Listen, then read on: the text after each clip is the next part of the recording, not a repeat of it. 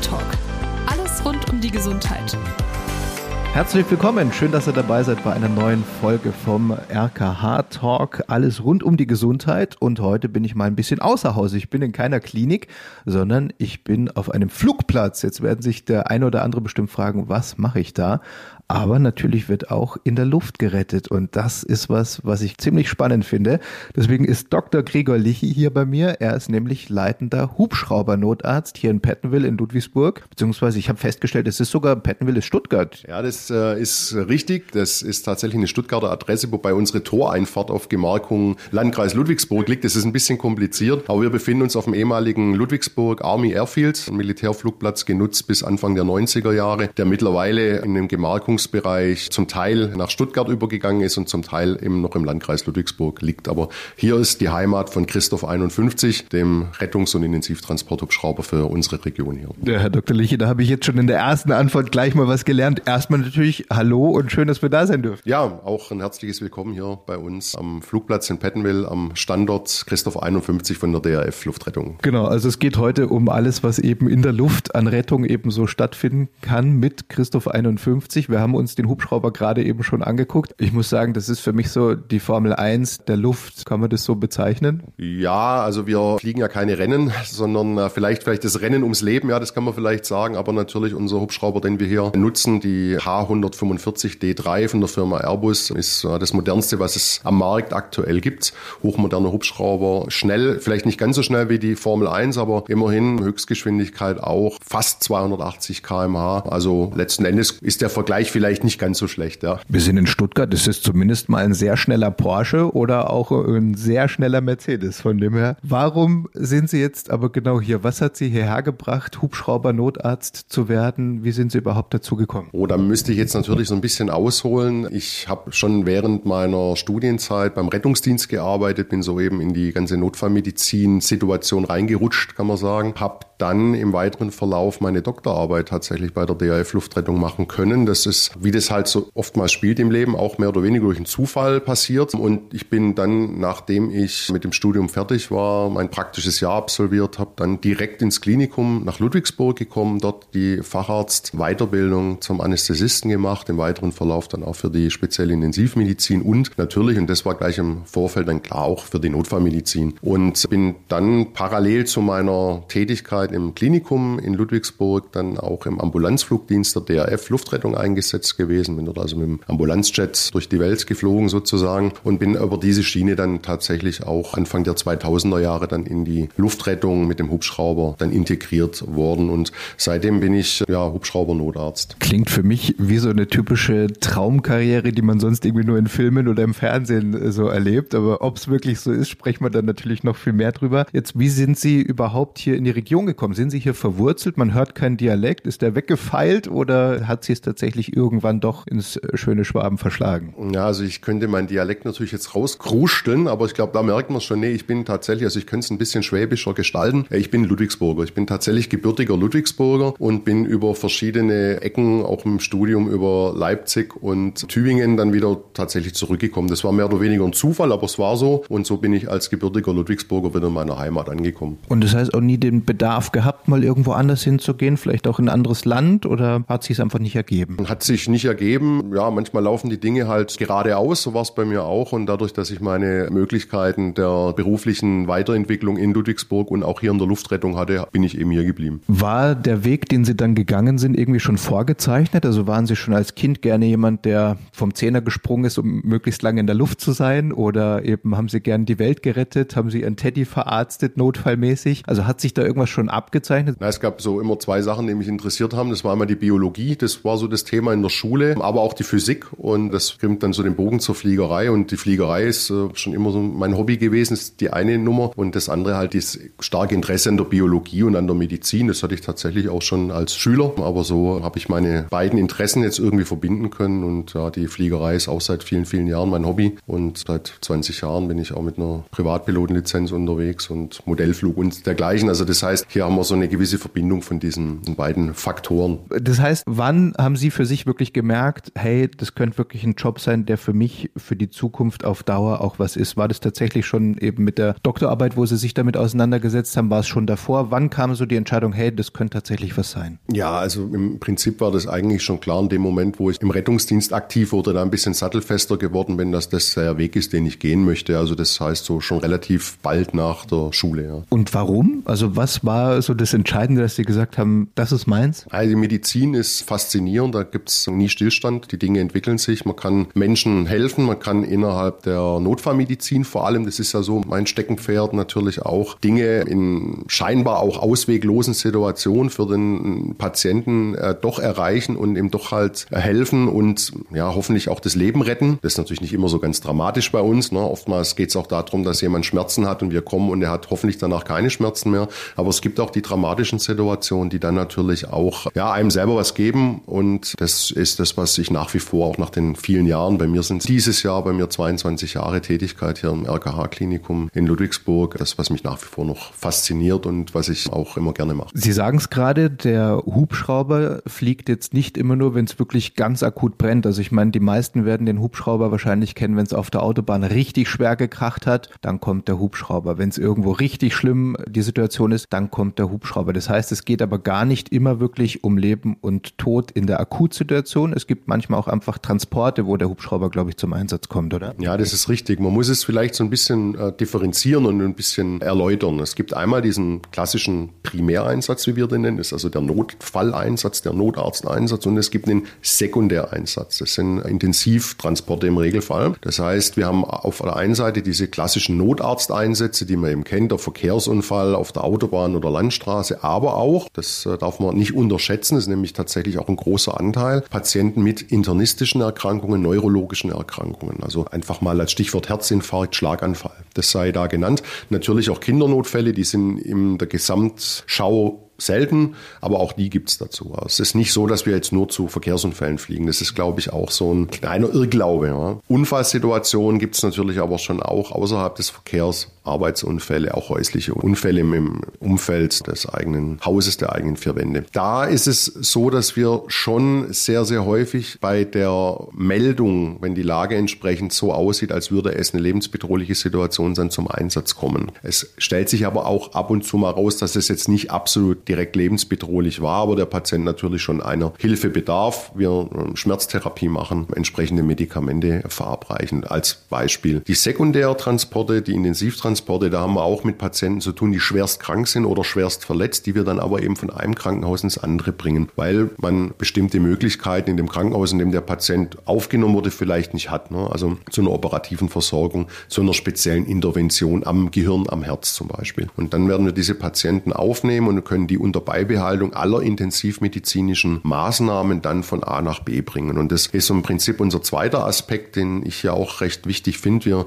sind auch nicht nur Notfallmediziner, sondern auch Intensivmediziner und wir sind dadurch auch hier in der Lage, auch mit den ganzen technischen Apparaturen, die wir mit an Bord haben in unserem Hubschrauber, Patienten lückenlos überwacht und auch lückenlos therapiert von A nach B zu bringen. Ja, was der Hubschrauber kann, darüber sprechen wir eh gleich noch viel mehr. Lassen Sie uns aber erstmal noch über Sie sprechen. Sie haben gerade schon gesagt, Notarzt und Intensivmediziner. Was muss denn jetzt ein guter Hubschrauber-Notarzt, ein guter Hubschrauber-Intensivmediziner ist es ja gleichzeitig, was muss der denn eigentlich können? Ja, das ist jetzt natürlich ein bisschen komplexe Fragestellung. Also natürlich muss er erstmal von seiner Qualifikation entsprechend dastehen. Also unsere Notärzte sind Fachärzte für Anästhesie. Das ist mal die Basis und sie haben die Zusatzbezeichnung Notfallmedizin. Dann haben sie darauf aufgebaut noch Zusatzbezeichnung spezielle Intensivmedizin und haben entsprechende Erfahrungen auch natürlich logischerweise auf der Intensivstation, sonst hätten sie die Zusatzbezeichnung nicht, aber auch eine langjährige Erfahrung im bodengebundenen Rettungsdienst. Also alle Notärzte, die hier fliegen, sind über Jahre hinweg Notarzteinsatzfahrzeug unterwegs gewesen, auch im Intensivtransport unterwegs gewesen. Das ist also grundsätzlich die Basis, die wir hier benötigen, um auf dem Hubschrauber eingesetzt zu werden.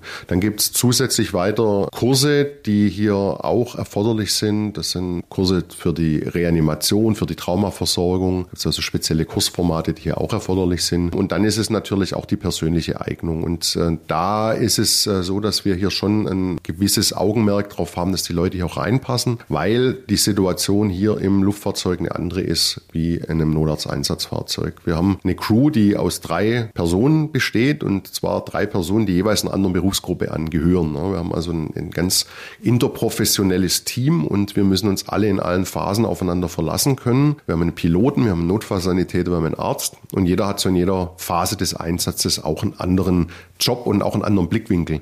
Und aber auch die Blickwinkel des jeweils anderen Kollegen zu kennen, ist besonders wichtig. Und jemand, der praktisch aus seinem eigenen System, aus dem Kopf, aus seinem Mindset, wie es so schön heißt, nicht rauskommt, der ist hier tatsächlich falsch und das überprüfen wir auch im Rahmen von Assessments im Vorfeld, so dass diejenigen, die mit der Grundqualifikation kommen, hier das Assessment bestehen, dann hier auch weiter in die Ausbildung bei uns für den Hubschrauber dann aufgenommen werden können. Das heißt, es braucht einmal natürlich ein gutes Teamwork, aber ich gehe mal davon aus, Höhenangst und Flugangst ist auch fehl am Platz. Diese sogenannte Platzangst, die ja eigentlich darum geht, dass es eng ist im Raum, ist wahrscheinlich auch nicht ganz förderlich und ein technisches Verständnis ist wahrscheinlich auch noch ganz gut, oder? Ja, genau genau, ganz genau. Also natürlich Flugangst schließt sich aus, das ist klar. Ja, die Enge des Raums, ich sehe es gar nicht so streng. Ich denke, wir haben noch relativ viel Platz, so sehe ich es zumindest immer. Aber natürlich das technische Verständnis, das äh, spielt eine große Rolle. Man benötigt Systemkenntnis. Ich muss also tatsächlich wissen, was machen wir da, wie bewegen wir uns auch im Raum, dreidimensional, wann ist es auch mal erforderlich, ruhig zu sein, wenn der Pilot mit der Flugsicherung spricht, welche technischen Voraussetzungen müssen gegeben sein, um einen Einsatz entsprechend durchzuführen führen, einfach um das Verständnis auch zu haben in der Diskussion mit den Kollegen. Wer das nicht hat, der wird sicher sehr schwer tun. Jetzt haben Sie vorhin schon so schön beschrieben, was für Ärzte Sie sind. Das sind nicht nur Notärzte, das sind nicht nur Intensivmediziner, Sie sind gleichzeitig auch noch Anästhesisten. Das ist so ein bisschen so ein Generalist, was Sie eigentlich sein müssen, oder? Weil auch bei den Einsätzen wissen Sie ja eigentlich nie 100 Prozent, was auf Sie zukommt, wenn es einfach nur heißt, schwerer Autounfall mit vermutlich Schwerverletzten. Da weiß man nicht, ist es jetzt nur ein gebrochener Arm oder komplett äh, eine andere Lage. Das heißt, wie würden Sie Ihre Berufssparte bezeichnen? Die Orthopäden werden ja oft gerne als Handwerker gesehen, weil die halt wirklich mit Hammer, Meißel, Säge quasi ankommen im OP. Was sehen Sie jetzt als Hubschraubernotarzt? Was für eine handwerkliche Bezeichnung würden Sie sich da geben? Oh, das ist schwierig. Also da fällt mir jetzt spontan keine ein, aber ich glaube, das gilt generell für alle Notfallmediziner. Das ist jetzt tatsächlich gar nicht so sehr auf den Hubschrauber fokussiert. Die Notfallmedizin ist natürlich dadurch geprägt, dass ich alle möglichen Bereiche der Medizin abdecke, von internistisch, chirurgisch bis pädiatrisch sind alle Möglichkeiten gegeben, wenn so ein Einsatz aufläuft. Und wir müssen halt schnell auf die Situation reagieren. Wir müssen Situationen schnell erfassen und dann auch vielleicht mal umdenken. Weil häufig ist es so, dass eine Einsatzmeldung kommt, man sich so ein gewisses Bild im Kopf davon macht und an der Einsatzstelle stellt man fest, es ist alles ganz anders. Und das ist es tatsächlich das, was, äh, denke ich, den guten Notfallmediziner generell ausmacht, dass er in der Lage ist, schnell umzuschalten und vielleicht von so einem festgefahrenen System, was er sich im Kopf selber gebildet hat, wieder wegzuschwenken und sich auf die neue Situation einzustellen. Wir haben uns ja eben vor dem Interview den Hubschrauber schon mal ein bisschen angesehen. Sie haben mir ein bisschen was zeigen können. Ich war auch schon mal hier vor ein paar Jahren und habe da auch schon den Hubschrauber sehen dürfen. Sie haben schon gesagt, da hat sich sehr, sehr viel getan. Sie haben jetzt das neueste Modell, was man überhaupt haben kann. Aber inwiefern hat sich die gesamte mobile Medizin, nenne ich es jetzt mal, in den letzten Jahren verändert? Also aus Ihrer Sicht jetzt als Hubschraubernotarzt? Ja, also wir haben sehr, sehr viel Zugewinn Unmengen an technischen Möglichkeiten. Wir haben aktuell beispielsweise die Möglichkeit, Patienten mit Hilfe einer mechanischen Reanimationshilfe wiederzubeleben. Das heißt jetzt nicht, dass die uns die ganze Arbeit abnimmt, aber es ist zumindest mal für den Transport von Patienten, die eine Herzdruckmassage benötigen, ist das ein, ein großer Zugewinn. Das können wir im Hubschrauber einsetzen, aber auch im Rettungswagen. Solche Systeme gab es früher nicht, die haben wir heute zur Verfügung. Ist äh, insofern wichtig, wenn man überlegt, dass wir heute Patienten draußen auch in der Straße, in der Wohnung wiederbeleben können, möglicherweise sehen, dass wir nicht vollständig zum Erfolg kommen, aber dann eben in die Klinik den Patienten bringen. Das, was wir ja auch in einem RKH-Klinikum Ludwigsburg machen können, ist, dass wir direkt ins Herzkatheterlabor mit dem Patienten gehen und er dort auch eine Herz-Lungen-Maschine, eine VA-ECMO angeschlossen bekommt und man dann eben unter den sicheren Bedingungen dann die Herzkatheteruntersuchung durchführen kann. Das heißt, diese Möglichkeiten, die haben wir jetzt beispielsweise auf dem Hubschrauber, auf dem Retter Rettungswagen. Wir haben natürlich die Digitalisierung, die weiter vorangeschritten ist. Wir sind heute in der Lage, Einsatzprotokolle oder auch direkt EKG-Bilder, sogar Fotos direkt an die Klinik zu übertragen. Das gab es früher auch alles nicht. Das erleichtert natürlich so dieses gesamte System um diesen Einsatz herum. Unsere Gerätschaften werden natürlich auch immer leichter, immer kleiner. Das ist speziell für die Luftrettung sehr wichtig, weil wir da achten wir auf jedes Gramm. Da muss ich auch sagen, haben wir in den letzten Jahren schon eine sehr, sehr gute Entwicklung gesehen. Beispielsweise haben wir Sonographiegeräte dabei an Bord, die sind so groß wie ein Handy. Ja, also das ist also wirklich alles eine Entwicklung, die sehr, sehr interessant, sehr gut ist und wir können mit den Geräten natürlich auch ein bisschen mehr draußen erreichen, wie wir es früher konnten. Da sind wir eigentlich schon fast bei der nächsten Frage, denn Sie haben schon beschrieben, was für Einsätze Sie teilweise haben, aber von bis, was kann der Hubschrauber jetzt eigentlich alles abdecken? Also wir hatten schon den Autounfall, wir hatten natürlich den Herzinfarkt, natürlich für einen Pflasterkommsitz im besten Falle hoffentlich nicht, also wenn es nur ein Pflaster ist, aber was kann der Hubschrauber tatsächlich medizinisch eben alles abdecken? Also wir können äh, mit dem Hubschrauber im Prinzip das gesamte Spektrum der Notfallmedizin und auch des Intensivtransports abdecken.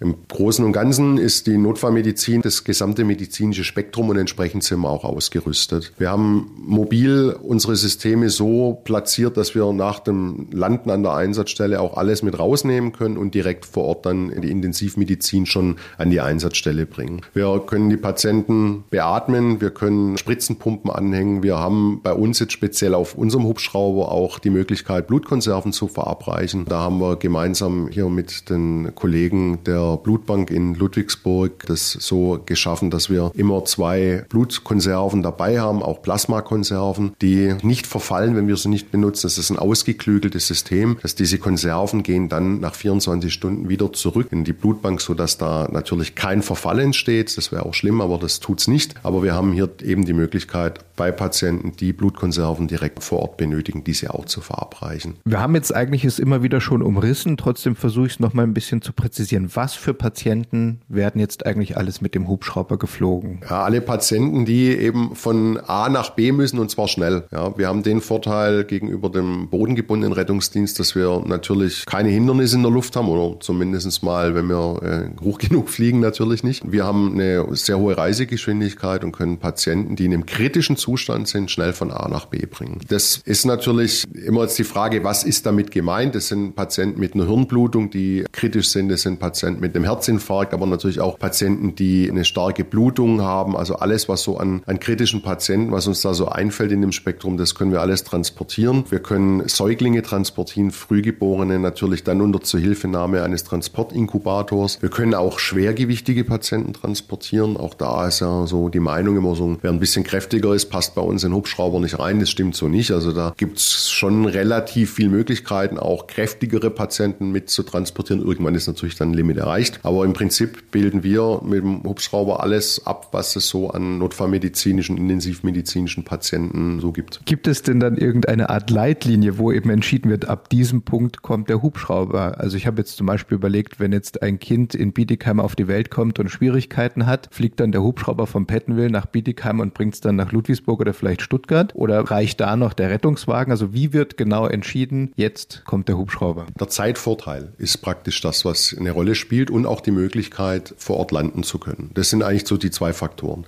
Und man muss natürlich sehen, dass ein Zeitvorteil auf eine ganz kurze Distanz mit dem Hubschrauber nicht gegeben ist. Je länger die Distanz, je weiter die Distanz, desto größer wird der Zeitvorteil. Und die konkrete Frage zum Thema Bietigheim und Ludwigsburg, also sprich nach einer Geburt, wenn eben Kind in die neonatologische Versorgung im Klinikum äh, in Ludwigsburg überführt werden muss, dann würde man das tatsächlich bodengebunden machen, weil der Zeitaufwand mit dem Hubschrauber, dann auch die Landung, dann das Umbauen mit dem Inkubator tatsächlich länger dauern würde wie die paar Minuten Autofahrt. Wenn die Distanz aber eine größere ist, dann ist der Hubschrauber auch für solche Fälle tatsächlich wieder von Relevanz. Aber das konkrete Beispiel tatsächlich wäre so, dass der Hubschrauber da keinen Sinn macht. Das ist aber natürlich von Fall zu Fall auch zu entscheiden, weil die Frage ist natürlich auch, habe ich Kapazitäten in jeweils anderen Bereichen? Und dann kann es durchaus schon mal sein, wenn eben die Kapazität Kapazität im bodengebundenen Rettungsdienst ausgeschöpft ist, dass man dann eben auch mit dem Hubschrauber zu einer etwas kürzeren Distanz eingesetzt wird,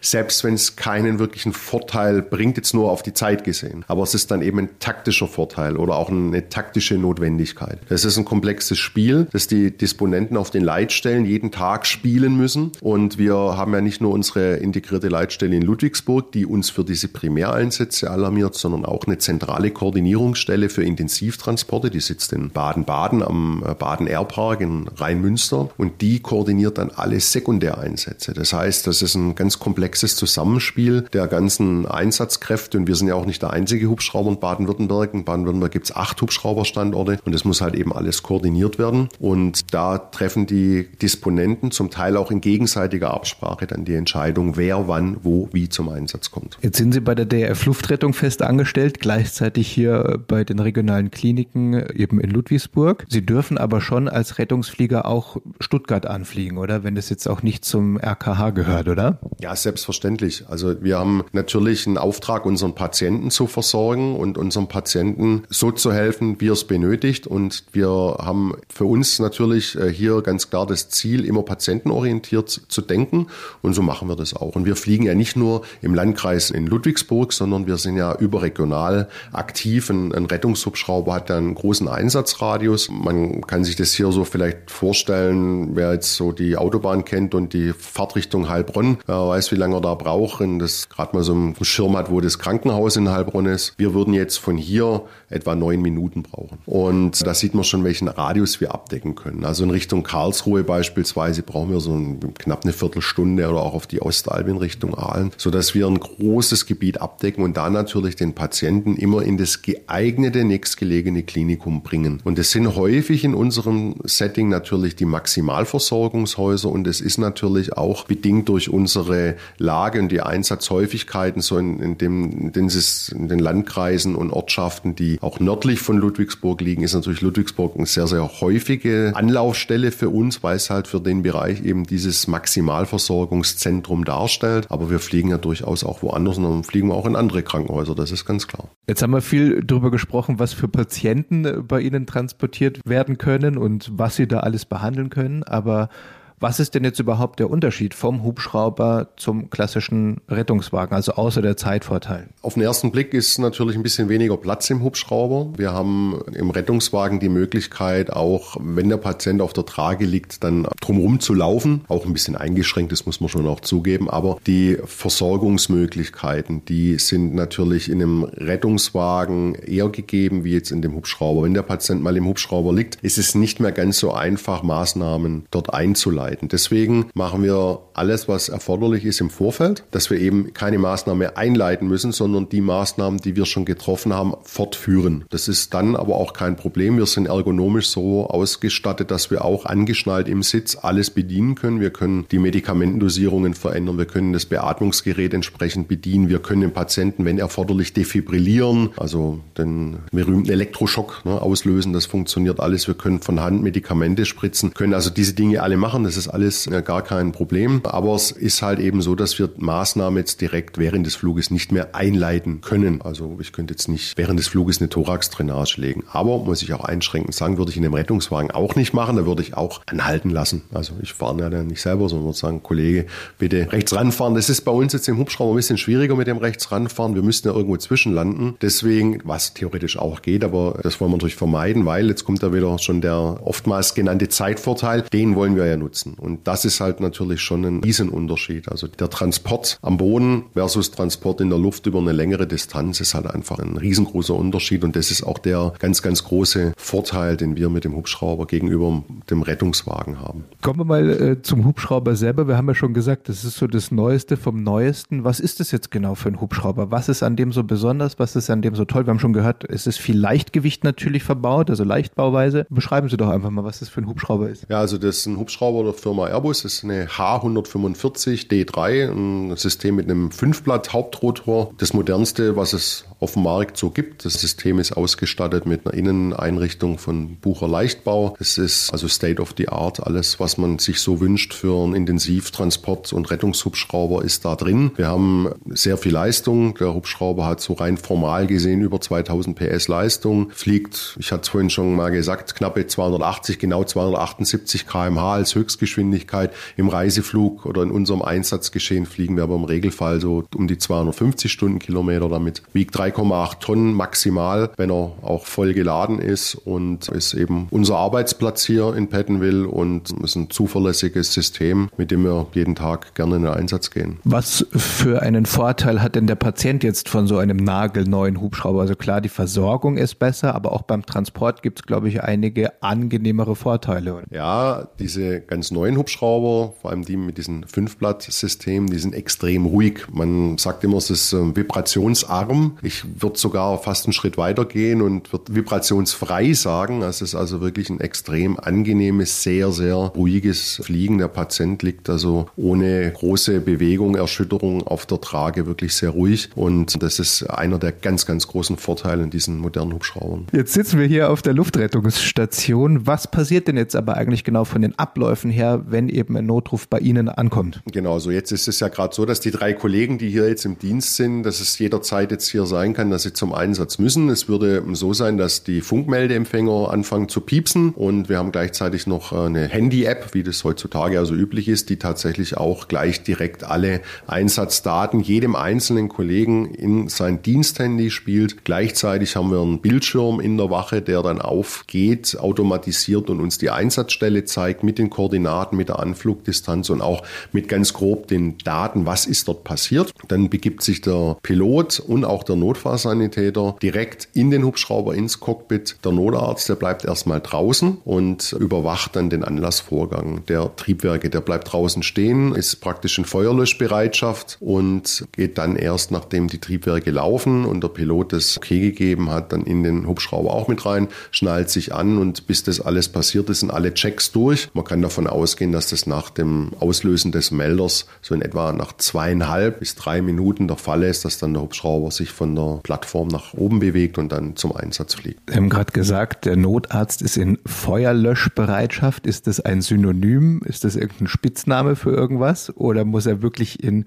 Lösch, also hat er einen Feuerlöscher dabei, weil beim Start ein Hubschrauber brennt doch jetzt normalerweise nicht, wenn er abhebt, oder? Das tut er nicht, das ist schon richtig. Aber es ist ähm, tatsächlich so, dass es auch vorgeschrieben ist, entsprechende Löschmittel bereit zu halten. Falls es zu einem technischen Defekt im Anlassvorgang kommt, dann muss es möglich sein, eben auch äh, von außen zu löschen. Und in diesem Fall wäre der Notarzt mit dafür verantwortlich. Es ist allerdings so, dass es, sagen wir mal, aus unserer Sicht hier bisher nur zu Übungszwecken passiert ist. Es ist auch extremst selten, dass sowas vorkommt. Aber es sind natürlich auch andere Dinge, auf die der Notarzt dann achtet, ob irgendwelche Flüssigkeiten austreten. Also er guckt jetzt nicht nur nach Feuer, sondern auch nach anderen Problemen, die sich vielleicht ergeben könnten. Aber wir haben ein extrem zuverlässiges Luftfahrzeug. Hier die DRF Luftrettung hat äh, hochmoderne Maschinen. Also da sind wir zwar immer aufmerksam, das ist immer wichtig, aber letzten Endes ist, geht halt auf Nummer sicher. Aber da sind wir auch bei dem technischen Verständnis, was der Arzt der mitbringen muss, weil er tatsächlich den letzten Blick auf den Hubschrauber hat, bevor es losgeht losgeht. Also er muss schon soweit verstehen können, was an dem Hubschrauber alles in Ordnung ist und was nicht. Das muss er tatsächlich mitbringen, weil er hat den letzten Blick, bevor es losgeht. Ganz genau, wobei er es natürlich auf der einen Seite als Grundverständnis mitbringen muss, aber er wird dann hier auch darauf geschult. Das ist ganz klar. Also er muss es nicht von vornherein wissen, sondern wird hier entsprechend drauf geschult. Und das ist jetzt nicht ganz so zu sehen wie die Ausbildung unserer Notfallsanitäter, die noch deutlich mehr in den technischen Bereich mit reingehen. Aber diese Dinge, die werden ihm hier vermittelt und die muss er dann auch tatsächlich bringen. Ja. Jetzt ist es der der neueste Hubschrauber,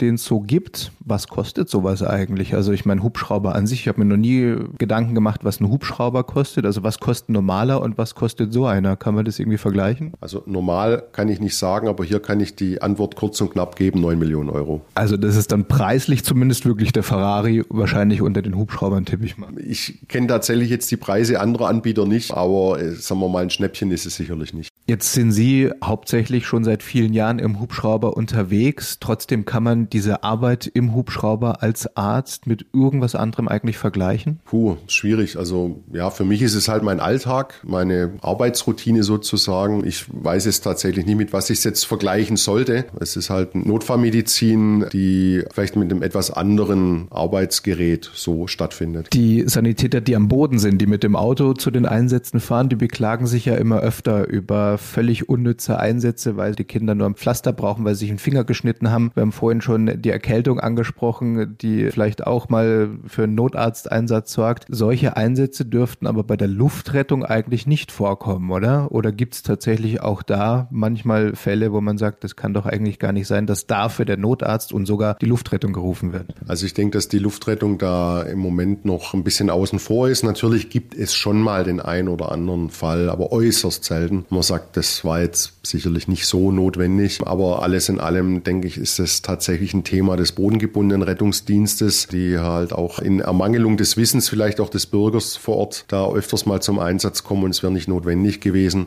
Aber im Bereich der Luftrettung sind wir da tatsächlich ein bisschen außen vor. Wie sieht denn jetzt eigentlich so ein Alltag bei Ihnen hier aus? Also wir sitzen jetzt hier eben auf der Luftrettungsstation. Ist es momentan ruhig? Ist es tatsächlich normal so? Oder ist es eigentlich so, dass die Telefone kaum stillstehen? Also wie oft kommt Christoph 51 so im Schnitt äh, zum Einsatz? Also heute ist tatsächlich erstaunlich ruhig. Normalerweise ist die Auslastung hier am Standort sehr, sehr hoch. Wir haben knapp vier Einsätze pro Tag im Schnitt. Die Einsätze können aber halt auch sehr lange gehen. Wir haben ja vorhin schon mal gesagt, wir haben auch diese Intensivtransporte und die sind halt möglicherweise auch länderübergreifend, also bundeslandübergreifend, teilweise sogar, aber äußerst selten auch mal im wirklichen Ausland, so dass man sich schon vorstellen kann, wenn wir jetzt von knapp vier Einsätzen, also irgendwas zwischen drei und vier Einsätzen reden und so ein Intensivtransport auch schon mal vier bis fünf Stunden dauern kann im Gesamtumlauf, dann ist der Tag mit den Einsätzen tatsächlich schon rum. Und ähm, es ist tatsächlich so, dass wir morgens hier beginnen, zu Dienstbeginn erstmal den Hubschrauber checken,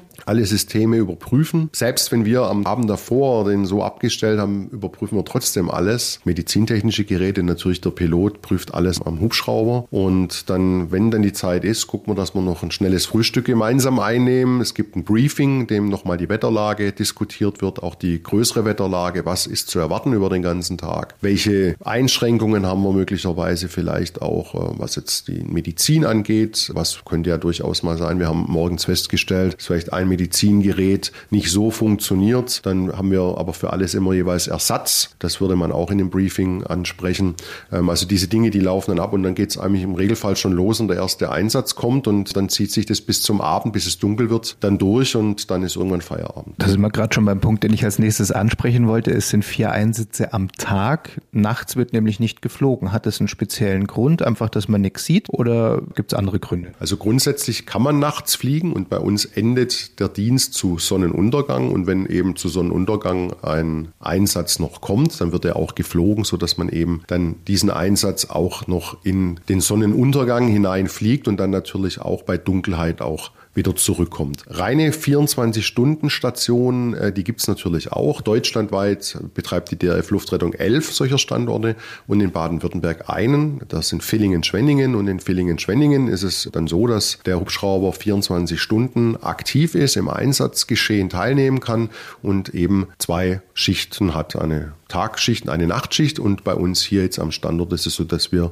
auch ähm, im Sommer, auch wenn die Tage ein bisschen länger sind, tatsächlich auch nur eine einzige Schicht haben. Weil wir schon beim Fliegen sind, können Sie als Notarzt eigentlich den Flug auch mal einfach genießen oder ist es einfach immer Arbeit? Also man kann sicherlich mal auch aus dem Fenster schauen, wenn wir keinen Patienten dabei haben und wenn wir zurück zum Standort fliegen, also nicht zu einem Einsatz, nicht zu einer Einsatzstelle und vielleicht mal so am Abend dann den Sonnenuntergang gibt, dann kann man natürlich auch mal rausschauen aus dem Fenster und sich dran freuen. Aber in der meisten Zeit ist unsere Tätigkeit hier halt Arbeit. Gibt es denn, wir haben es eigentlich schon fast beantwortet durch diese fünf Rotoren, die der Hubschrauber hat, gibt es denn tatsächlich beim Hubschrauber auch mal solche Unruhen? Also im Flugzeug kennt man es ja, dass es manchmal ruckelt, rumst, dann gibt es mal einen kurzen Absacker, wo der Bauch so ein bisschen hier hochhüpft. Gibt es sowas im Hubschrauber eigentlich auch oder ist es eben allein durch die fünf Rotoren so stabil, dass es sowas gar nicht mehr gibt? Nee, das gibt es natürlich auch. Also die Einflüsse, die aerodynamischen Einflüsse, die durch Thermik entstehen, die haben wir am Hubschrauber auch. Es ist ein bisschen anders vom Gefühl wie bei einem Flugzeug mit Tragflächen. Es wird mal so ein bisschen weicher in der Bewegung, aber diese Einflüsse, die gibt es durchaus auch. Wir haben schon drüber gesprochen, als wir uns den Hubschrauber angesehen haben, dass auch Ihre Frau im Gesundheitsbereich Notarztbereich aktiv ist, ist hochdekorierte Krankenschwester. Das heißt, so freizeittechnisch ist bei Ihnen recht wenig, oder? Weil Sie sind, glaube ich, selber auch noch in Baden-Württemberg für die Hubschrauber-Einsätze verantwortlich und Sie haben gesagt, NRW auch noch. Ja, ich bin auch als leitender Arzt der Region West bei der DRF Luftrettung aktiv. Das beinhaltet Baden-Württemberg und auch Nordrhein-Westfalen. Ja, Freizeit ist natürlich ein Thema, das ist richtig, aber äh, wir kriegen das schon geregelt, das passt schon. Also haben Sie das tatsächlich freiwillig gemacht oder ist es einfach so geworden? Weil ich denke mir, allein schon der Notarzt selber ist wahrscheinlich schon so eine Arbeit. Sie sind ja noch im Klinikum auch, dann halt hier, dann noch für die anderen Standorte plus noch NRW. Hobbys dürften Sie ja wahrscheinlich eigentlich keine mehr haben, oder? Hm, Habe ich schon noch tatsächlich, aber es ist äh, knapp. Ich meine, meine Fliegerei, die kann ich noch irgendwie so nebenher machen, aber es ist schon ein bisschen knapp, aber man muss sich halt gut einteilen und dann kriegt man das auch hin. Respekt. Warum ist es denn aus Ihrer Sicht immer noch trotzdem ein Traumjob als Notarzt oder auch eben als Hubschraubernotarzt zu arbeiten? Ja, wir haben tatsächlich einen sehr abwechslungsreichen Beruf und wir haben mit der Notfallmedizin natürlich auch schon immer wieder eine gewisse Spannung in Anführungszeichen. Es ist keine Routine, die dann irgendwann mal äh, langweilig wird. Wir haben äh, Situationen, die wir neu beurteilen müssen, jedes Mal bei jedem Einsatz. Wir haben auch das technische Umfeld jetzt speziell hier in der Luftrettung, das auch interessant ist. Also für mich ist es nach wie vor ein sehr, sehr schöner Job. Es ist natürlich auch nach vielen, vielen Jahren natürlich auch Routine und ist natürlich halt auch sein Arbeitsplatz. Aber ich mache es immer noch sehr gern und werde es auch weiterhin sehr gern machen. Ja. Das ist schon mal eine sehr schöne Aussage. Wie und wo sehen Sie aber die Zukunft der Notfallmedizin, gerade in der Luft? Also ich glaube, dass das äh, ganze notfallmedizinische System sich, sich verändern wird. Die ganzen Krankenhausstrukturen ändern sich ja in der mittelfristigen Zukunft. Das gilt auch für den Rettungsdienst. Im Rettungsdienst wird auch sehr, sehr vieles anders werden. Ein ganz wichtiger Punkt dabei ist äh, sicherlich auch die Implementierung der Telemedizin in die Notfallmedizin, also der sogenannte Telenotarzt. Da werden wir viele Veränderungen sehen in Zukunft. Wir werden häufiger wahrscheinlich den Hubschrauber zu Transporten von Patienten einsetzen, bei denen schon im Vorfeld ein Telenotarzt aktiv gewesen ist, der dann auch entscheidet, dieser Patient muss eben in ein Zentrum gebracht werden. Das glaube ich, das wird schon auch eine spannende Entwicklung sein, wie die Anbindung dann auch der jeweiligen Hubschraubersysteme in diese Telemedizin dann passieren wird. Das weiß ich noch nicht. Das kann tatsächlich sein, dass wir da eher so ein bisschen außen vor sind, weil wir als arztbesetztes Rettungsmittel weniger jetzt mit anderen ärztlichen Kollegen in den Kontakt treten werden. Aber der Einfluss auf die Luftrettung wird auch durch die Telemedizin auf jeden Fall gegeben sein. Und ich bin sehr gespannt, wie es sich entwickelt. Also ganz genau absehen kann ich es auch noch nicht, aber die Dinge werden anders werden. Wenn Sie sich mit Freunden, Bekannten oder auch Leuten, die Sie vielleicht nicht kennen, unterhalten und dann sagen, dass Sie eben Hubschraubernotarzt sind, haben Sie das Gefühl, dass da das Ansehen ein höherwertigeres, ein besseres ist als bei einem klassischen Arzt, weil das halt nochmal so der Retter aus der Luft quasi oder ist es tatsächlich normal? Ja, also sagen wir mal, so in allererster Linie würde ich ja sagen, wenn man mich fragt, was ich mache, ich bin angestellter Arzt und dann ist gut. Ja.